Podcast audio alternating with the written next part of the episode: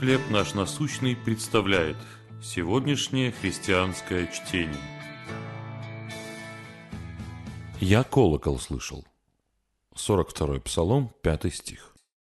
«Что унываешь ты, душа моя? Уповай на Бога». Рождественским утром я колокол слышал. Это необычная рождественская песня по мотивам стихотворения, которое Генри Лангфелло сочинил в 1863 году. Вместо ожидания праздника и радости текст песни похож на плач.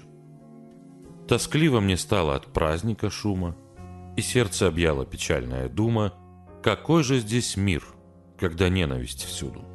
Средь боли и зла как я праздновать буду? Но затем плач сменяется надеждой, потому что не умер Господь, не уснул и не скрылся.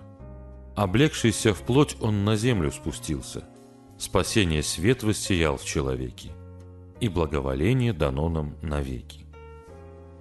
Тема надежды, которая рождается из плача, видна во многих плачевных псалмах Библии.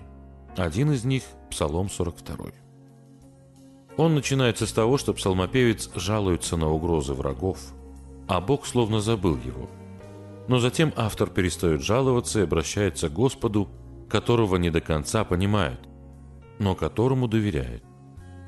Что унываешь ты, душа моя, и что смущаешься? Уповай на Бога, и я буду еще славить Его, Спасителя моего и Бога моего. В жизни много причин для плача. Они появляются регулярно.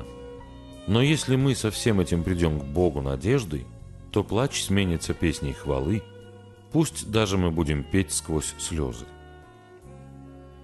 Что вас беспокоит в эту минуту?